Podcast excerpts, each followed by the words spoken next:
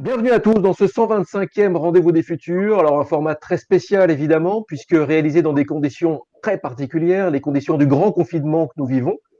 Toute l'équipe des Rendez-vous des Futurs a souhaité poursuivre le projet, même en faisant ces émissions qui ne sont ni en public au Cube, ici les Moulineaux, ni en direct bien sûr. Merci donc à Jérémy, Sylvain, Jonathan pour les moyens techniques et le système D en action. C'est parti, tout va bien se passer, lâchez prise. Vous en avez pris l'habitude, toutes les émissions sont à revivre en replay sur les différentes plateformes, en vidéo bien sûr, mais aussi en audio sur toutes les plateformes de podcast. Abonnez-vous et parlez-en autour de vous évidemment. Aujourd'hui, nous avons la grande joie de recevoir une personnalité hors norme, comme nous allons euh, pu, le, pu le voir, pu le constater à la lecture de son dernier livre, et comme nous allons euh, le voir en faisant connaissance avec lui, Marc Luix Guizy. Bonjour Marc. Bonjour. Alors, il y a plusieurs manières de présenter quelqu'un de, nos jours. Il y a la plus directe, la plus courte, la plus assumée. C'est celle de la mini-biographie du compte Twitter. Vous, Marc, euh, bah, on a du boulot parce qu'il n'y a pas de bio sur votre compte Twitter. Donc, c'est très simple. Il y a une autre manière qui serait d'aller sur Wikipédia et puis encore une autre manière qui est intermédiaire mais qui au moins est complètement officielle, elle est assumée. C'est celle de lire les quelques lignes qui figurent sur la page 4 du dernier livre euh, le dernier livre, Le chemin de l'être au-delà des religions. Alors, je le lis. Euh, Marc Luix a eu trois vies. Il a d'abord étudié les mathématiques, la philosophie et la théologie. Il a été prêtre catholique pendant 12 ans jusqu'à son mariage. Il fut membre pendant 10 ans de la cellule de prospective de la Commission européenne, créée par Jacques Delors, et ensuite euh, et a aussi été membre du groupe des conseillers internationaux d'Euroville en Inde du Sud. Il vit dans les environs de Bruxelles et donne des conférences à travers l'Europe. Ça, c'est pour euh, la présentation clairement assumée euh, en page 4. On ne peut pas faire plus assumé que cette page 4. Euh, est-ce que je me trompe? Est-ce qu'il y a des choses éventuellement à rajouter, Marc? Non, c'est parfait. C'est parfait. oui, on peut ajouter quelque chose. J'ai été à un moment doyen d'une business school à Zagreb. Je connaissais rien dans les business schools, mais j'ai appris. Vous apprenez une fois que vous êtes nommé. Comment? Vous apprenez une fois que vous êtes nommé. Euh, oui, oui, c'est ça. on m'a demandé, j'ai accepté, et puis je me suis dit, on verra bien. Et euh, euh, je me suis rendu compte aussi que les business schools étaient un bon outil industriel, mais qui ne correspondait plus du tout à la nouvelle économie dans laquelle nous entrons. C'est très intéressant. Alors nous allons en parler plus avant et euh, évidemment, on va parler de votre parcours, on va parler de votre dernier livre, donc je l'ai dit, Le chemin de l'être au-delà des religions aux éditions Presse de la Renaissance, parce que, euh, juste une petite aparté, ce livre va loin, il va très loin, il décrit un chemin qui est connu depuis des millénaires, mais qui finalement a été oublié euh, depuis que les religions assez dogmatiques finalement ont été créées. On va en parler plus avant tout à l'heure. Moi, je vais démarrer juste par une petite question rituelle, une question que l'on pose à chacun de nos invités. Qu'est-ce que vous répondez à un enfant de 7 ans quand il vous demande ce que vous faites dans la vie? Je répondrai, j'écris des livres sur ce qui m'intéresse. Et alors, si l'enfant dit, est-ce que tu as toujours fait ça toute ta vie? Non. C'est surtout à la fin de, de ma vie que je considère que j'ai des choses à écrire. Il fallait d'abord les vivre. Est-ce qu'il y a des rencontres particulières qui ont été des, marqueurs, des, tournants euh, décisifs pour vous? Je crois que la rencontre qui m'a le plus rassuré, fait du bien et transformé, c'est le jour où je suis arrivé en Californie chez Willis Harman, qui était un des grands penseurs de la Silicon Valley. À ce moment-là, on pensait dans la Silicon Valley. Et il m'a dit, j'ai lu votre rapport de la Commission européenne et nous sommes des frères. Vous n'êtes pas, vous n'êtes pas fou de parler de changement de paradigme. Nous en parlons aussi ici et nous sommes aussi mal considérés. Et donc, je me suis rendu compte à ce moment-là que je n'étais pas fou. Parce que une fois que tu commences à écrire sur le changement de paradigme, surtout il y a 30 ans, ça suscite de telles réactions d'incompréhension que tu te dis, mais c'est peut-être moi qui suis fou. Euh, ça, c'est peut-être ce qui m'a le plus rassuré parce que, et je crois d'ailleurs qu'il y a beaucoup de jeunes actuellement qui vivent cette même interrogation, des jeunes qu'on appelle euh, surdoués ou euh, enfants indigos, je ne sais pas. Mais une partie des jeunes d'aujourd'hui ont un disque dur qui est comme déjà préparé pour une société qui n'existe pas encore. Et donc ces jeunes ont l'impression d'être fous. Et donc, c'est important dans une vie d'avoir quelqu'un qui vous rassure. Voilà. Merci Marc. Permettez-moi de vous présenter Nils Ezosmanov. J'aurais dû le faire au tout début de cette émission. Nils Ezosmanov est président du CUBE, ici les Moulineaux, qui est coproducteur de ces rendez-vous des futurs. Et depuis dix ans, avec Nils, nous nous laissons partir par notre, notre enthousiasme à réaliser euh, toutes ces émissions, tous ces dialogues. Euh, vous avez commencé à esquisser euh, effectivement quelques passages de votre, de votre parcours, notamment il y a 30 ans. J'ai envie de, bah, de, laisser la parole à Nils pour, euh, pour euh, nous laisser euh, parcourir également votre, votre parcours. Nils. Merci Éloi. Bonjour Marc. je, suis, je suis ravi de vous rencontrer dans cet espace multidimensionnel où nous devenons ubiquitaires. Euh, vous avez évoqué tout à l'heure le, le, rapport euh, sur lequel vous avez travaillé pour Jacques Delors lorsque vous étiez à la Commission européenne, le livre blanc, euh, en 93, euh, sur l'économie européenne en 2030, euh, où beaucoup de ce qui arrive aujourd'hui était déjà tracé, envisagé. Et vous racontez que bien que Jacques Delors ait soutenu cette initiative, les mêmes sollicité, euh, lorsqu'il l'a présenté au chef d'État européen, ça a été, euh, le rapport a été enterré. Euh, quel, quel, regard portez-vous aujourd'hui sur le monde politique? Pour finir, je ne critique plus personne. J'ai d'abord pas compris. Parce qu'au fond, nous, la cellule de prospective et Jacques Delors, on s'est planté. On s'est planté les chefs d'État n'étaient pas des idiots, hein. c'était Mitran, c'était Kohl, euh, et au fond, ce qu'ils ont dit très poliment, c'est ceci est très intelligent, monsieur Delors, mais on ne sait pas le vendre. Ils l'ont pas dit comme ça. Je l'ai compris dix ans après. En politique, si tu dis si vous votez pour moi, on change de paradigme économique. Est-ce que vous croyez que les gens vont voter pour vous? C'est ça la difficulté. Et, donc, aujourd'hui, ça n'a pas changé pour vous? On est toujours dans cette même euh, cécité d'une certaine, manière, ou si ce n'est de la cécité, en tout cas, euh, le fait que le politique n'est pas celui qui euh, finalement réforme, il attend que ce soit la base, le citoyen, qui l'oblige à le faire. quoi. Oui. Euh, ce qui m'a fort frappé, c'est pour finir la faiblesse du politique face au changement. Euh, même avec Jacques Delors, tout d'un coup, il y avait un conseil des ministres et il y avait l'anglais qui était malade. Ouais, fantastique, on va pouvoir faire passer telle chose qui était bloquée depuis six mois. Et donc, le politique, même Jacques Delors, au président de la commission, avance à coup de, petits, de petites fenêtres d'opportunité. Madame von der Leyen, elle essaye de tout, mais euh, son pouvoir est limité.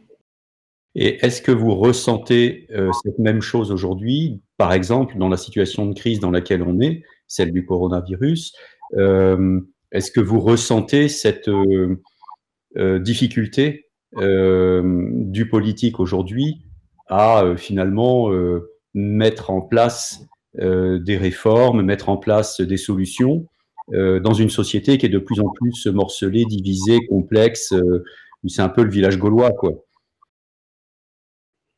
Écoutez, je crois que euh, je crois qu'il y a des forces politiques qui ne sont pas nécessairement au gouvernement, mais des gens comme Bill Gates qui disent clairement à notre avis, il faut supprimer 2-3 milliards de gens sur la Terre, on est trop, trop nombreux. Évidemment, ce n'est pas les riches qu'il faut supprimer. Il le dit. Quelle est sa force politique, je ne sais pas, mais sa force économique est évidente. Et donc, il y a des, il y a des, des lobbies euh, politiques qui ne sont pas tendres et qui sont même très négatifs. Mais ce ne sont pas les seuls. Euh,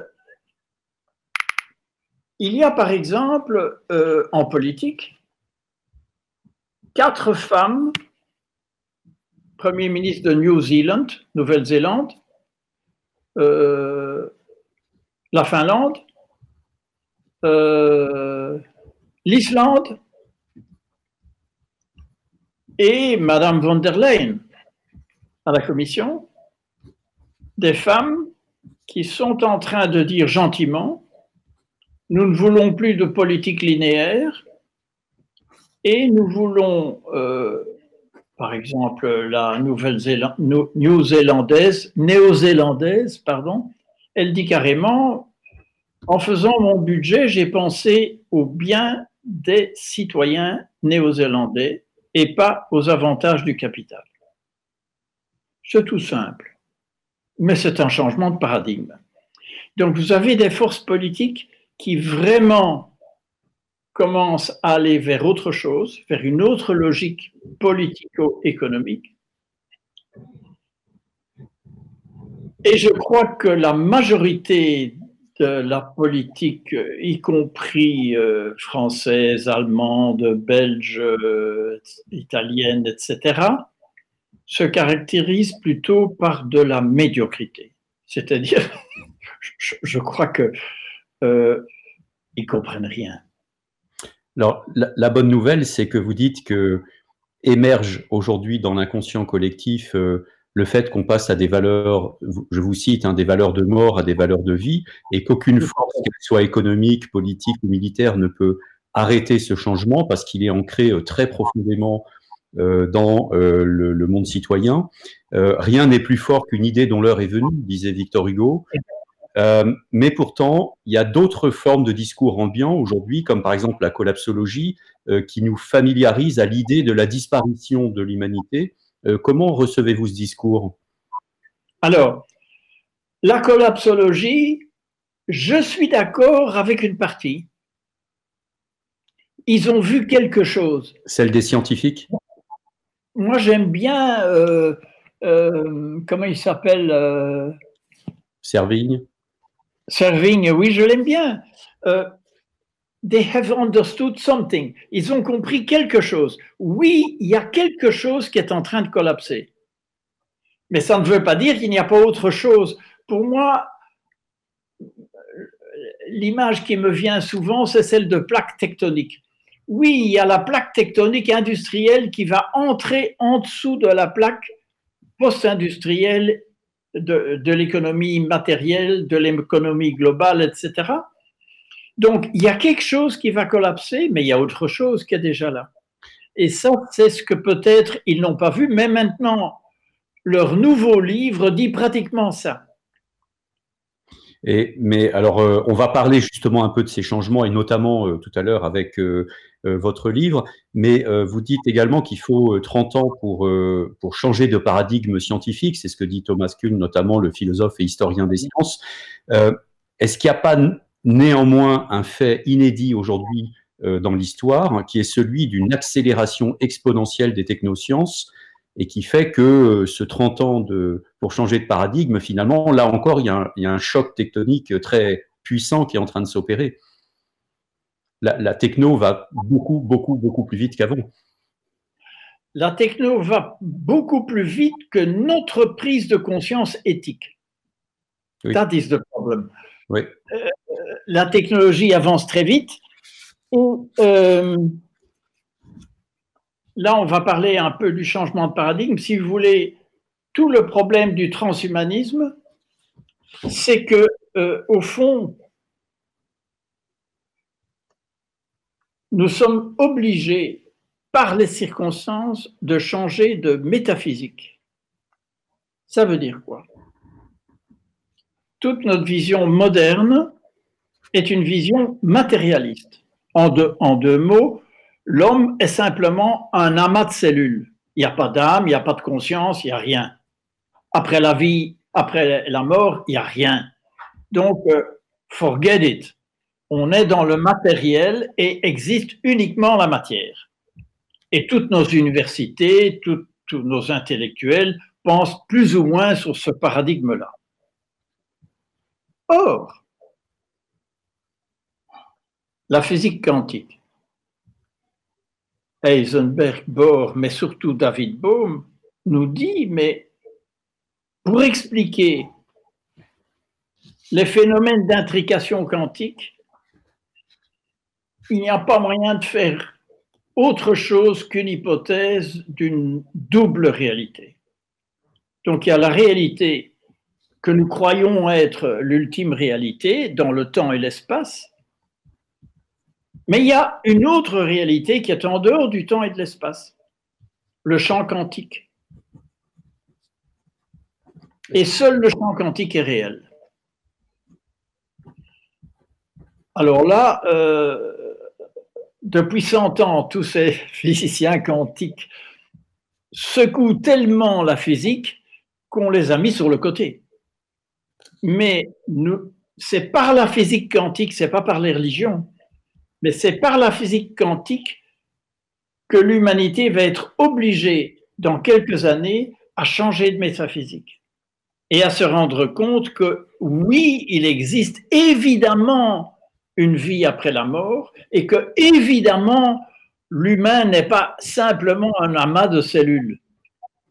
Parce que si l'humain est un amas de cellules, eh bien alors les transhumanistes ont raison. Améliorons cet amas de cellules en y fichant des petits morceaux de, électronique euh, et voilà. Mais évidemment, si l'humain est un esprit qui s'incarne pendant quelques années pour continuer son chemin après, ben attention à ce que vous mettez dans le cerveau des gens. Ça, change complètement l'approche et le paradigme.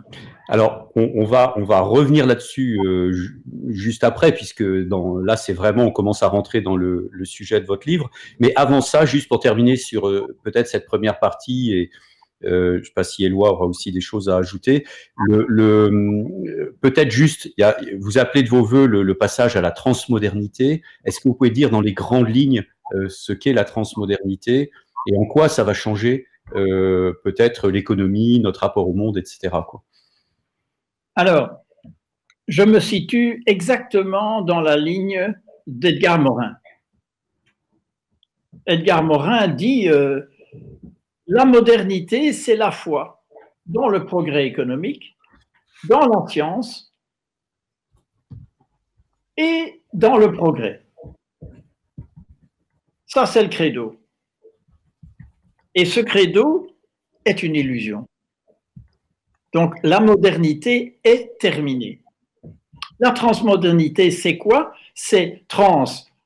On garde les bonnes choses de la modernité, on ne va pas supprimer les conquêtes scientifiques, on ne va pas supprimer la physique euh, moderne ni la physique quantique, on ne va pas supprimer la médecine. Euh.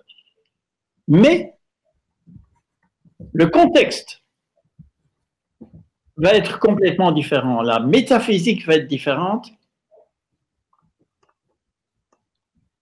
Et le paradigme, c'est-à-dire la vision du monde, va être complètement différente. Et, ça veut dire, euh, si, si, je vous ai bien lu, que euh, ça veut dire que euh, on, ça nécessite, pour, pour ce passage-là, nécessite de passer à un contrôle politique de l'économie au niveau mondial, à un contrôle politique de la science, euh, et, mais ça veut dire aussi d'ailleurs que le politique devient plus expert, mais ça, peut, ça veut peut-être dire aussi que le citoyen devient plus expert. Euh, une notion d'expert citoyen dont nous a parlé Cynthia Fleury il n'y a pas longtemps. Et puis euh, le contrôle éthique aussi de la technoscience. C'est un peu les trois piliers que vous évoquez. Euh. Et pour une fois que la commission a fait quelque chose de remarquable, c'était en 2000.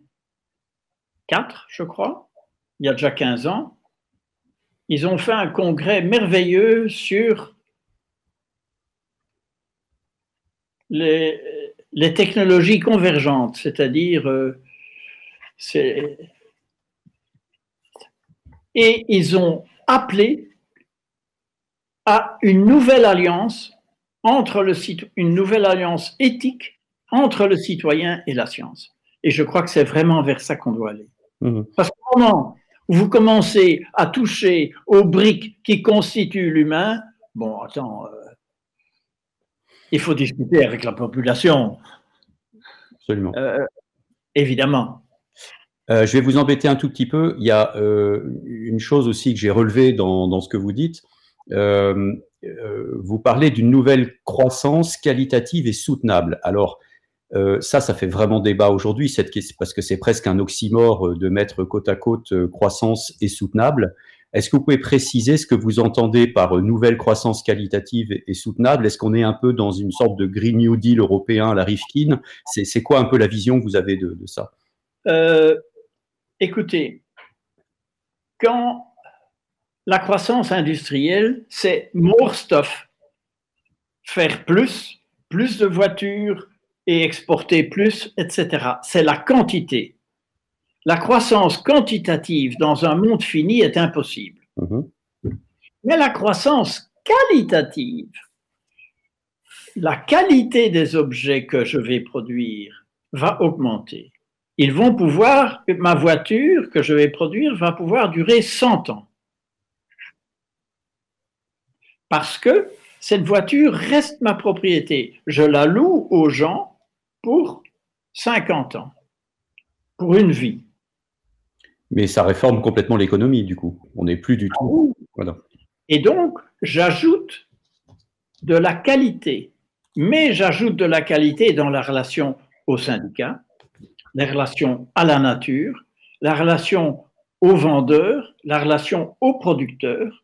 J'ajoute de la qualité partout. Et ce leadership féminin des quatre femmes dont je vous ai parlé, c'est aussi, ça va, me semble-t-il, aussi dans cette direction.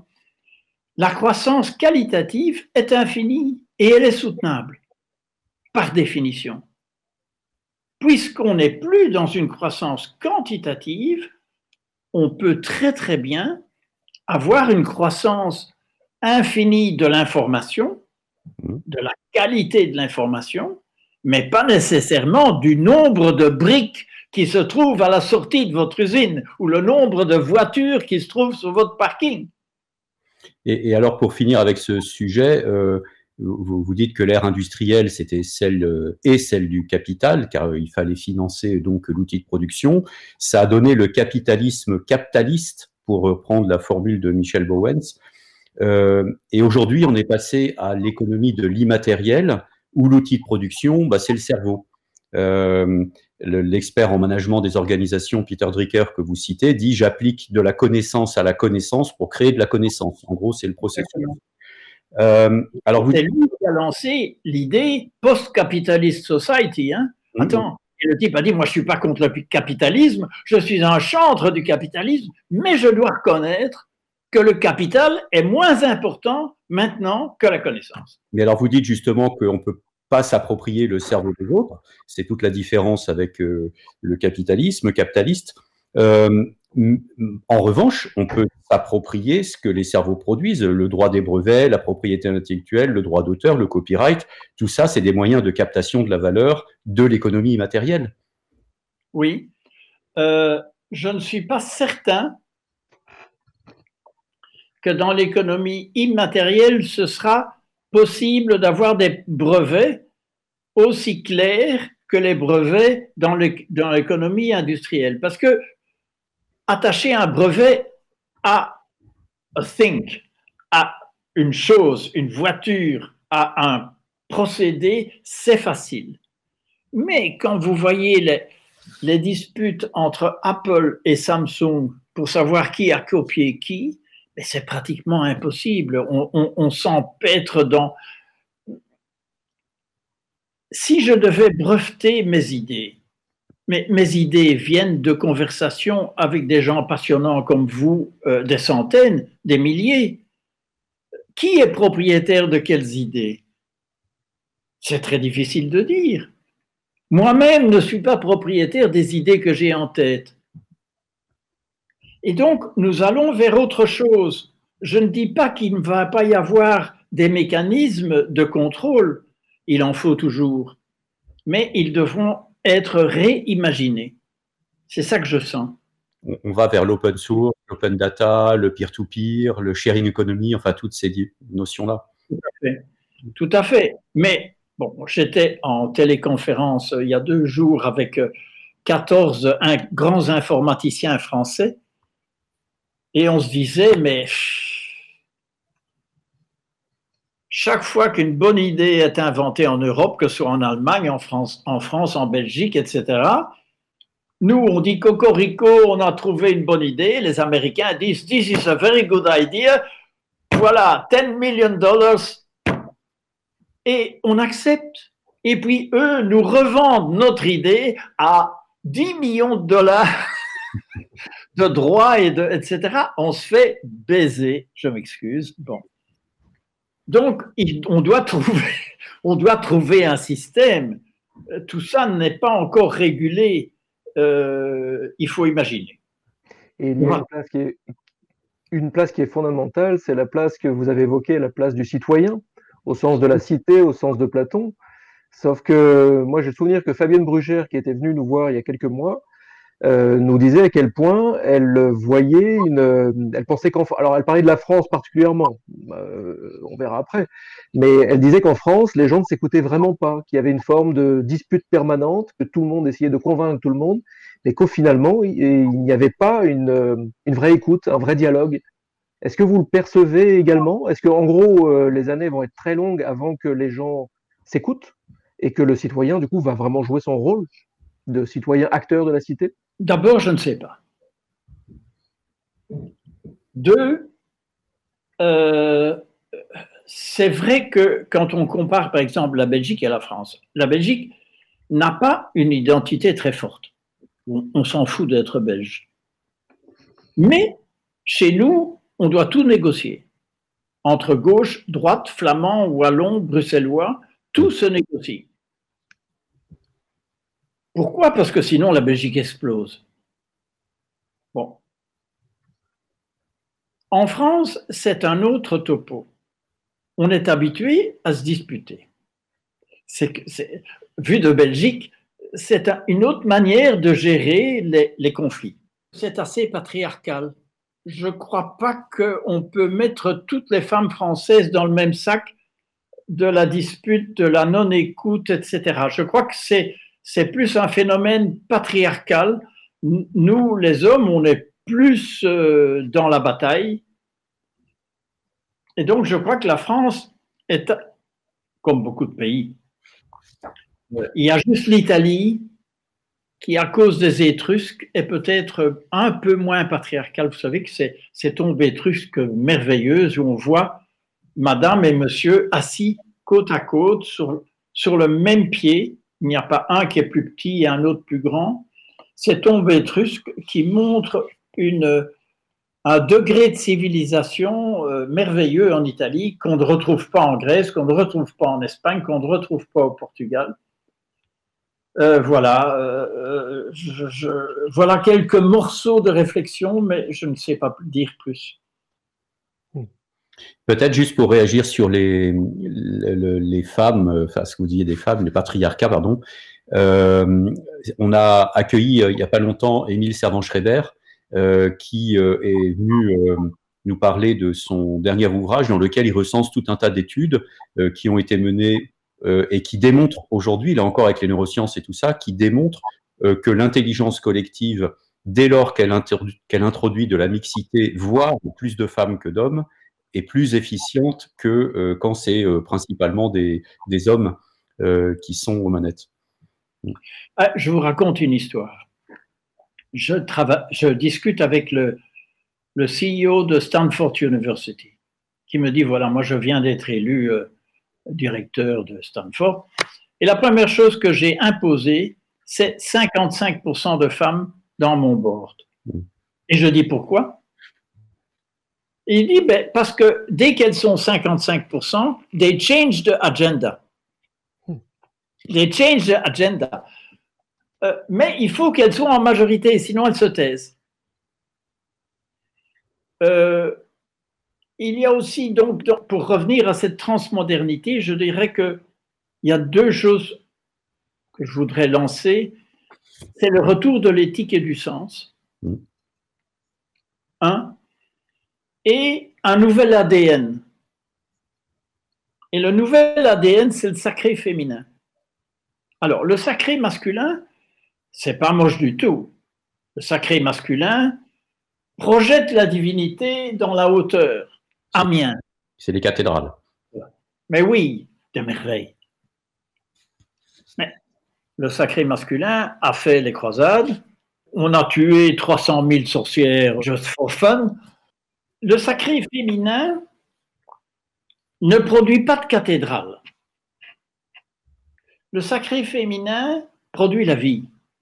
Juste ça, c'est pas mal. Produit la vie par la reconnexion à la nature, le respect et la relation au divin par le corps. Ce que nous, les hommes, on n'a pas. Une femme qui fait l'amour et qui tout d'un coup sent que quelque chose se passe. C'est-à-dire, il y a une âme qui arrive elle a dans son corps une relation au féminin que nous, les hommes, on peut euh, on peut pas comprendre. Il y a donc une puissance du sacré féminin qui est en train de revenir, une puissance de vie, une puissance de vie, je dirais spirituelle au sens large du terme, pas religieux du tout, et qui est peut-être l'ADN de notre nouvelle civilisation transmoderne. Je ne sais pas. Et est-ce que dans cette, euh, euh, dans cette lignée-là, si je puis dire, euh, est-ce que le divin, le sacré naturel ou le sacré de la nature ne rentre pas aussi plus globalement en ligne de compte Pascal Derme est venu récemment nous parler de son livre Natura, où elle montre, où là encore, grâce aux neurosciences, etc., on arrive à démontrer aujourd'hui que la nature nous soigne réellement et que le contact à la nature est absolument indispensable au bien-être humain. Euh, est-ce qu'il n'y a pas aussi le sacré naturel dans sa globalité qui rentre en ligne de compte? Tout à fait. Le sacré féminin remet l'homme dans la nature, pas above nature, pas au-dessus de la nature, ce que le patriarcat avait fait. Et certaines phrases de la Bible, il faut bien le dire. Mais la Bible est un livre très patriarcal. Mais euh, comme beaucoup de religions d'ailleurs. Hein. Euh, bon. Vous dites que la Bible est très patriarcale, euh, mais vous pointez dans votre, votre livre, donc je le répète, Le chemin de l'être au-delà des religions, près de la Renaissance. dans le livre, vous parlez notamment d'un gros problème, vous pointez du doigt le problème des traductions. Parce qu'on imagine bien, en l'an 1000, peut-être avant, peut-être un petit peu après, toute une série de moines copistes donc évidemment des hommes euh, qui recopiaient les textes et qui les recopiaient avec des sans, souligner certaines nuances qui étaient essentielles et, vous les mettez en exergue à l'intérieur de votre, de votre livre. Donc finalement, euh, la Bible, comme euh, d'autres écrits religieux, sont d'une culture patriarcale, peut-être, ou dès l'origine, vous pensez, ou finalement c'est juste une succession de traductions qui en ont, qui en ont fait un instrument patriarcal, un instrument euh, de pouvoir, de conquête? Il y a trois choses qui viennent ensemble. Euh, il y a eu des civilisations matrilinéaires avant, mais dès que vous commencez à planter, vous plantez des maïs. Qu'est-ce que vous faites? Vous mettez une clôture parce que vous ne voulez pas que les vaches du voisin viennent manger vos pousses de maïs. Donc, agriculture va avec propriété privée et vous plantez votre femme et vous mettez des piquets autour, patriarcat. Donc, je crois qu'il y a, je ne sais, bon, je l'explique de manière très simple, mais il semble dans l'histoire mondiale que le patriarcat, la propriété privée et l'agriculture sont apparus pratiquement ensemble. Et aussi l'écriture. Parce qu'au moment où vous mettez en Égypte vos sacs de grains dans les coffres du pharaon, il faut écrire sur des morceaux de tessons de, de, peau le nombre de sacs. Donc on apprend à compter et à écrire. Propriété privée, écriture. Et donc les premiers écrits sacrés écrits datent probablement de l'agriculture. C'est pas par hasard que Cain est un agriculteur et qu'il tue le berger Abel c'est la fin de, la phase d'élevage et de commons, c'est-à-dire que tout le monde bougeait avec les troupeaux, et on se stabilise dans l'agriculture. Donc je crois que la Bible est de A à Z, depuis la première ligne, patriarcale. OK, une fois qu'on l'a compris. Et pour autant, vous, vous nous décrivez un Jésus, euh, donc euh, un des acteurs clés euh, de la Bible, s'il en est, Jésus qui s'inscrit dans la lignée de Bouddha, de Pythagore, de Lao Tse aussi. Tout à fait.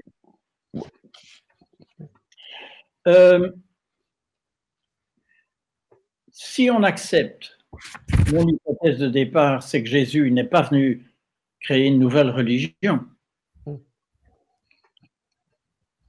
C'est pas ça qu'on m'a dit en théologie, évidemment.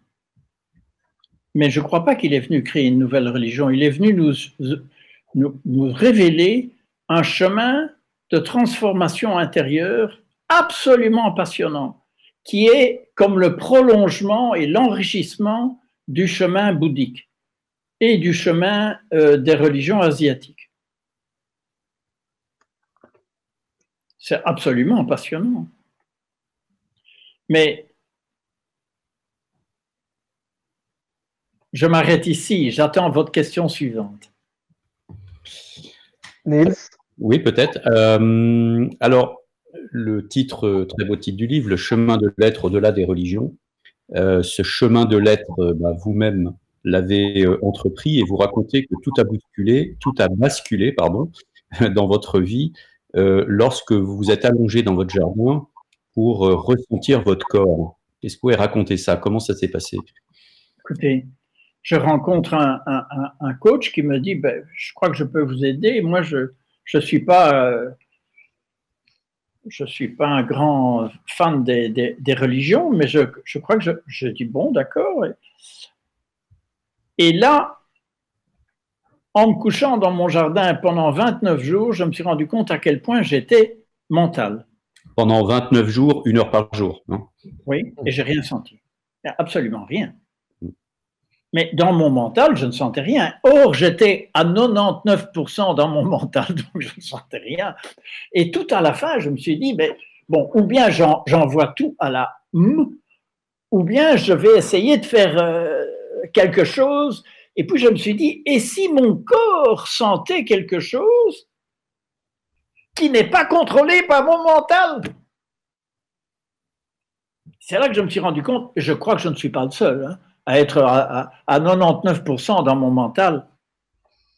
Euh, parce que toute l'université, euh, toute la formation, tout vous mène à ça pour vous couper de votre corps, pour vous couper de vos sentiments, de, vos feelings, de tout. Euh, bon. Et là, je, ça, ça a été le basculement. Je me suis rendu compte qu'il était possible pour moi, aujourd'hui, de sentir quelque chose qui ne passe pas par le mental.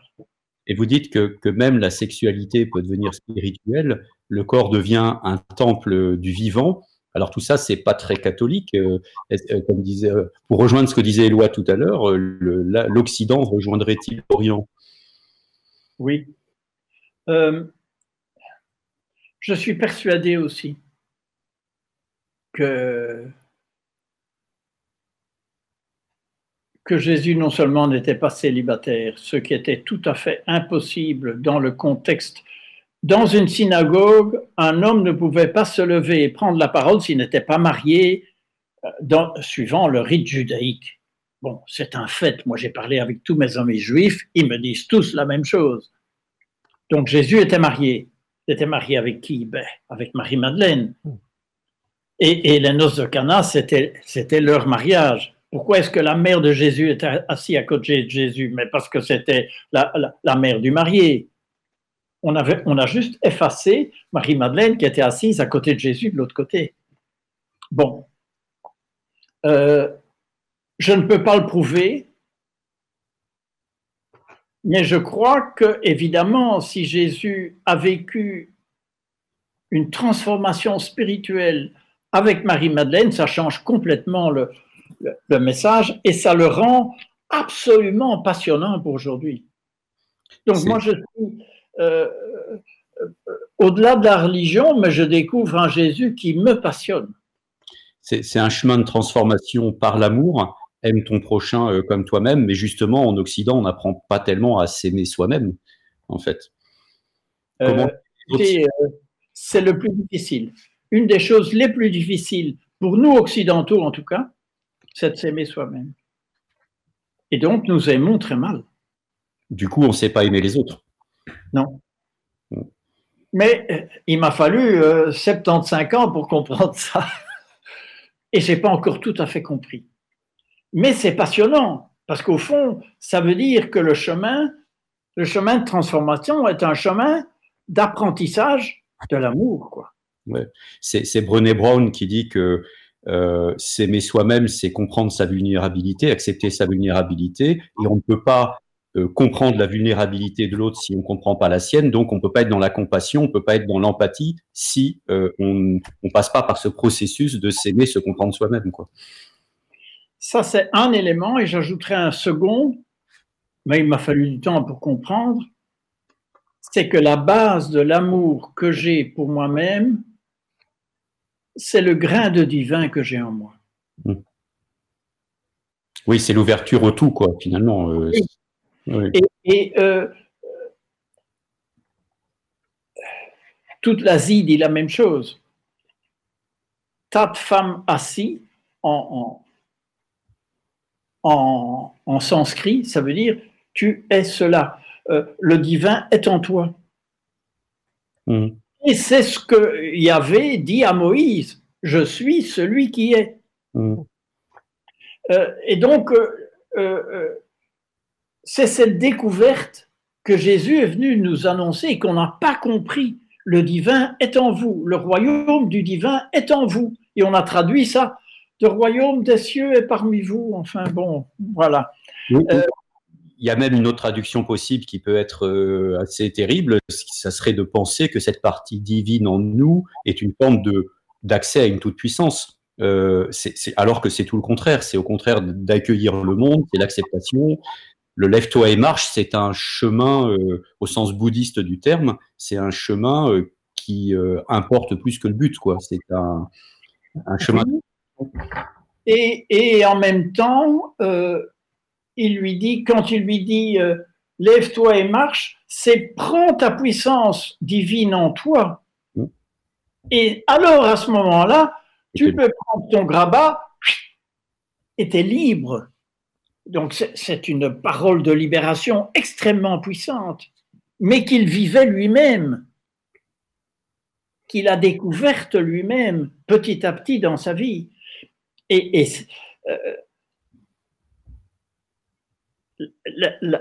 la, partie la plus importante euh, de l'évangile, c'est la transfiguration, dont on ne parle pas en théologie. C'est la transformation des cellules du corps.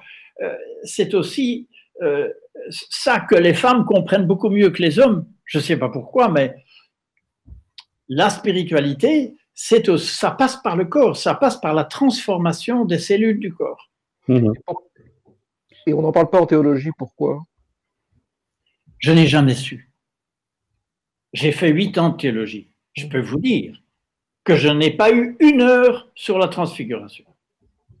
C'est laissé de côté.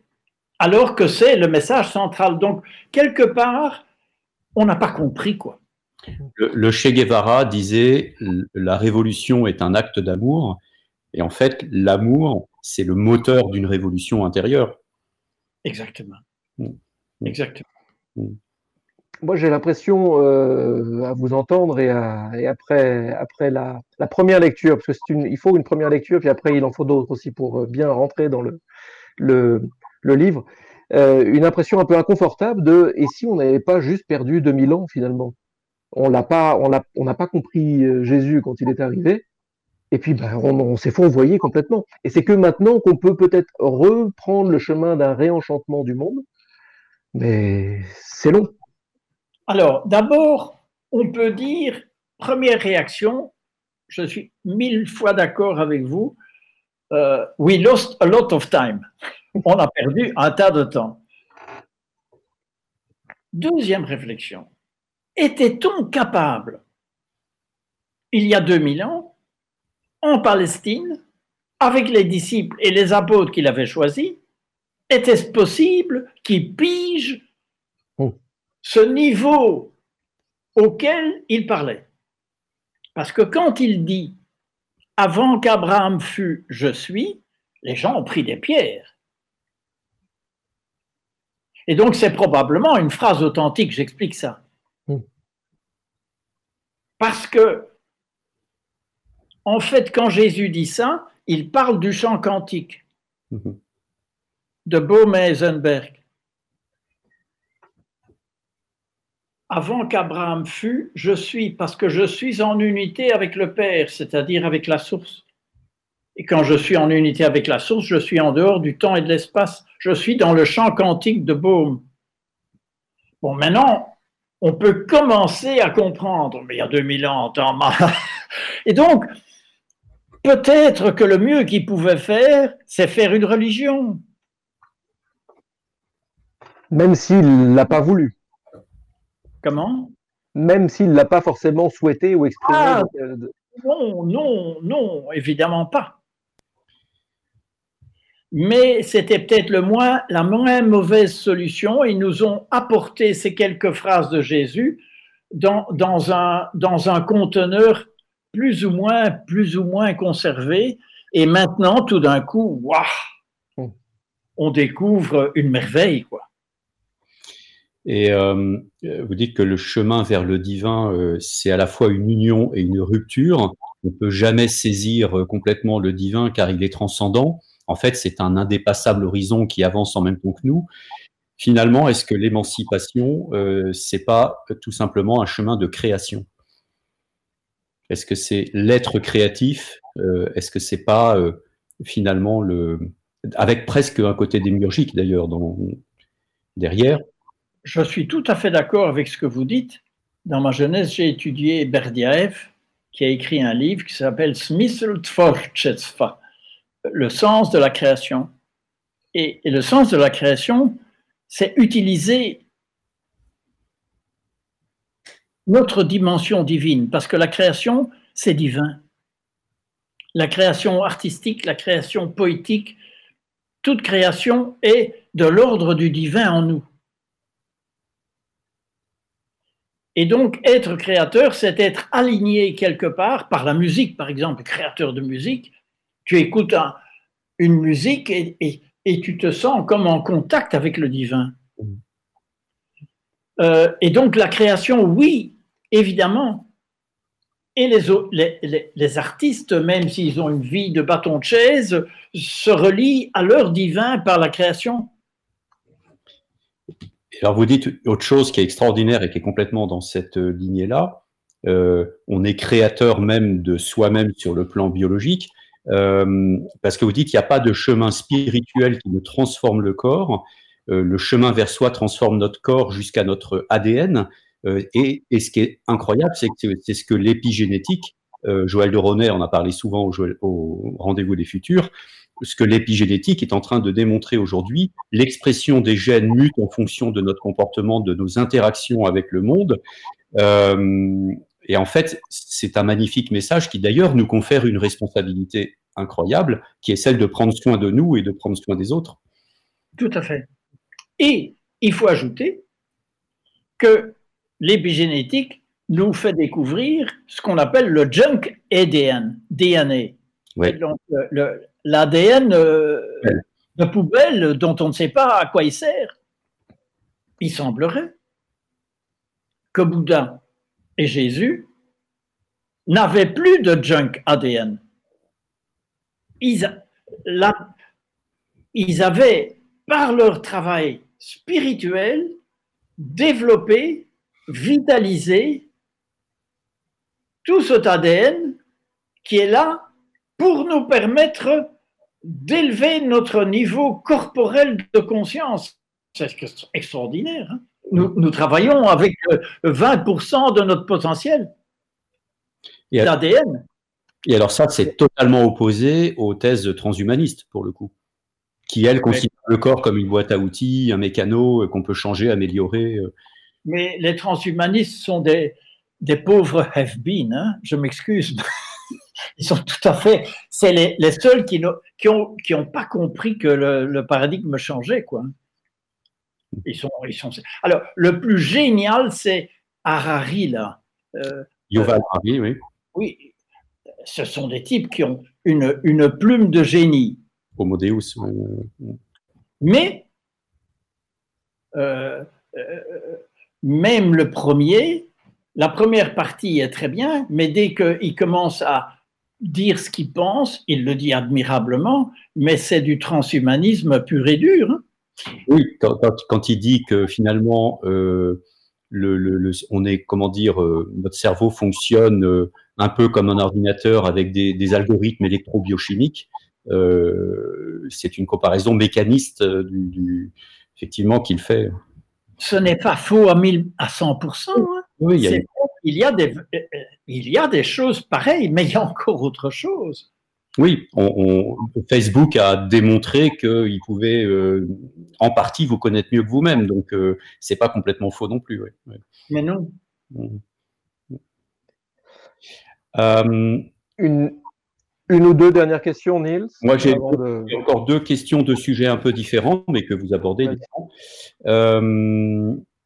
Est-ce que, à vous écouter, vous lire, est-ce que vous ne pensez pas qu'une nouvelle conscience euh, peut émerger, conscience globale, j'entends, peut émerger euh, à la croisée de la noosphère, euh, la sphère des idées, de la connaissance de Taylor de Chardin, et de la biosphère, donc la sphère du vivant dans son ensemble, et que cette convergence de, de, la connaissance et donc de la nature, on pourrait dire, pourrait permettre à l'homme de enfin, d'une certaine manière, trouver sa place dans la nature, une nature, une mère nature qui a pris soin de nous euh, jusqu'à aujourd'hui et dont aujourd'hui il y a un renversement. C'est à nous de prendre soin d'elle. Est-ce que c'est pas euh, cette nouvelle conscience Est-ce qu'elle ne va pas émerger à la croisée de la noosphère, la sphère globale avec Internet et, tout ça, les médias et euh, la biosphère?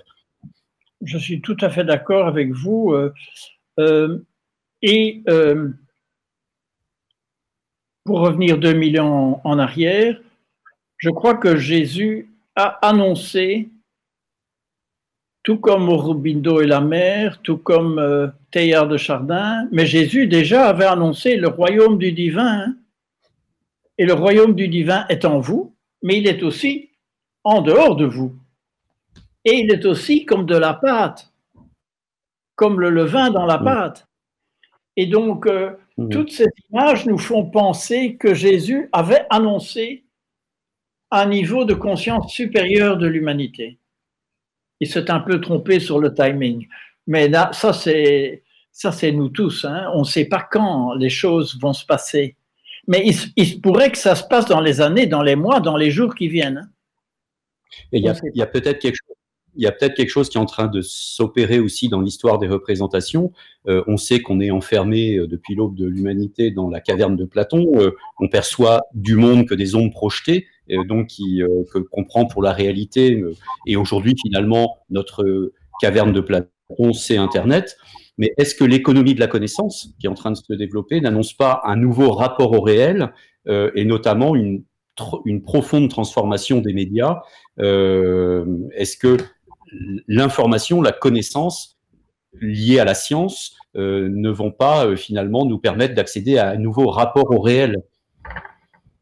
Oui, euh, mais là, c'est par le passage de M1 à M3. Donc on va passer d'une métaphysique matérialiste à une métaphysique qui redécouvre la dimension spirituelle de l'existence. Euh, ça ne veut pas dire la dimension religieuse, hein, je n'ai pas dit ça. Oui. Je crois qu'il y a des athées qui sont beaucoup plus spirituels que des évêques euh, ou que des pasteurs. Euh, bon, mais ce qui va devenir évident par la physique quantique dans les années à venir, c'est que évidemment il y a une vie après la mort. Parce que pour la physique quantique, c'est évident. Mais c'est pas par les religions qu'on va y arriver. Et ça, ça c'est l'explosion nucléaire interne qui, qui nous attend. C'est tout d'un coup, les gens vont comprendre que, évidemment, mais oui. Or, notre civilisation de consommation, comme dit Willy Sarman, je me demande si l'angoisse de la mort, l'angoisse collective de la mort, qui caractérise l'époque moderne, parce que c'est la première époque qui est parvenue à convaincre les gens qu'il n'y avait rien après la mort. C'est la première époque. Et donc, cette époque euh, euh, est, est, comme obsédée par les objets qu'on accumule entre soi et la mort. La richesse, les objets, les maisons, les, bon. Et c'est tout ça qui est en train de s'écrouler. Mmh Nous sommes confinés et nous sommes séparés de tous nos objets et de notre fric et de, du stock market et de tout bazar qui est en train de s'écouler. Et, et, et, nous sommes appelés à peut-être nous élever de niveau de conscience. Alors, il y a une bonne nouvelle, c'est que quand j'étais jeune, le Club de Rome a sorti Alta la croissance, 74. Eh bien, maintenant, après 50, 70 ans, 70 ans, je peux dire que le niveau de conscience des, citoyens vis-à-vis de l'environnement a monté. Le niveau de conscience, la prise de conscience est évidente. Les gens se rendent compte, there is a problem parce que nous sommes au bord du précipice. Oui, mais le niveau de conscience a monté. Le précipice aide un hmm. petit peu, évidemment, mais tant mieux. Et nous ne sommes qu'au début de la crise. Hein. À mon avis, maintenant, euh, le coronavirus, qui n'est pas fini, parce que la, Chine annonce un, retour. Hein. Bon. Hmm c'est surtout la crise financière, monétaire et euh, de conception même de l'économie qui, qui, nous attend. Hein. Et, crise sociale, évidemment. Euh, crise sociale, on va. Une chose qu'il n'y a aucun politicien qui a les couilles, excusez-moi, pour dire la vérité, c'est que il n'y aura pas un job pour tout le monde dans l'économie immatérielle. Si tu prends ça au sérieux, ça veut dire euh, chômage européen mondial entre 30 et 40% Sans revenu universel, mhm. on ne va pas en sortir. Hein. Mhm. Et donc, euh, euh, ce revenu universel, les Italiens ont l'avantage d'avoir lancé l'idée, ils l'ont mal mis en œuvre, mais c'est pas facile à mettre en œuvre parce qu'il faut changer la mentalité du citoyen, etc. Ça va prendre du temps, mais je crois qu'il faut repenser toute notre sécurité sociale, euh, tout notre système social, tout notre, toute notre taxation, c'est tout le bazar qui va changer. Hein. oui. Taxation, oui, bien entendu. On l'avait déjà dit il y a, 20, il y a 27 ans. Hein. Il faut détaxer les employeurs et taxer les spéculateurs et les pollueurs. C'était normal. Mais on ne l'a pas fait, évidemment. Et voilà qui fait écho avec une citation de Vaclav Havel que vous utilisez à la fin de votre livre, une citation qui est merveilleuse, qui est toute bête, toute courte. Il est permis d'espérer. Il est permis. Il est permis. Il est permis d'espérer, c'est ce qu'on peut dire à nos enfants, aux générations qui nous, qui nous suivent? Je crois vraiment. Je crois vraiment. Ça ne veut pas dire qu'il n'y a pas d'énormes dangers. Ça ne veut pas dire qu'il n'y a pas d'énormes forces qui essayent d'empêcher le changement. Tout ça est vrai. Ça ne veut pas dire qu'il n'y aura pas de certains collapses partiels. Oui, tout ça est vrai. Mais en même temps, nous allons vers un monde passionnant. Moi, moi, je crois que vraiment, nous sommes en train de vivre le réenchantement du monde, mais petit à petit. Super. Joli mot de la fin. Merci beaucoup, Marc Leluix. Merci, Niels. Le chemin de l'être au-delà des religions, aux éditions de la presse, des presses de la Renaissance. Merci beaucoup d'avoir accepté le jeu, de jouer ce jeu malgré des conditions euh, étranges, malgré quelques petits bips ou notifications qu'on a pu entendre. Merci au chat, au chat de Jérémy qui a bien voulu lui laisser un peu de temps pour qu'il puisse réaliser cette émission. Merci à nos enfants de nous avoir laissé un petit peu de temps pour ce dialogue. merci à mon fils de m'avoir prêté sa chambre pour enregistrer cette émission. Continuons ensemble de partager le changement comme nous le pouvons. Abonnez-vous à notre chaîne YouTube si ce n'est pas déjà fait. Suivez les podcasts audio sur toutes les plateformes. Retrouvez tous nos dialogues avec euh, toutes les personnalités que nous avons pu rencontrer. Et euh, ensemble, partageons le changement. À tout de suite sur les réseaux et à très bientôt.